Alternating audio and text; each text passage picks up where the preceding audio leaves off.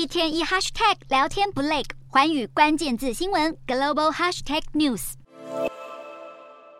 特别检察官史密斯在四十五页的起诉书中指出，二零二零年十一月三日总统大选后不久，川普就试图透过不法手段推翻大选结果。第一项串谋罪指控川普以不诚实的手段欺诈美国；第二项串谋罪指控川普试图妨碍一月六日将政权和平转移给拜登的国会程序；第三项串谋罪则指控川普侵犯美国人民的投票和计票权利。这三宗串谋罪之外，再加上一项妨碍司法调查。其实，川普今年三月底已经因为封口费案被纽约检察官起诉。三十四项伪造商业记录的刑事罪名，成为美国史上第一个遭刑事起诉的前总统。而六月份，川普又因涉嫌藏匿机密文件，遭特别检察官起诉三十七项罪名，成为美国史上第一位被联邦起诉的前总统。美国从来没有任何一个支持度如此之高的总统参选人身上背负了这么多罪名。而在起诉书公开之前几分钟，川普已经在他创立的社交平台 Truth Social 上发文指称史密斯检察官精神错乱。为了干扰二零二四年总统选举，才会以虚假罪名起诉大家最喜欢的总统。而川普已经准备美东时间三日出庭，直球面对这些指控。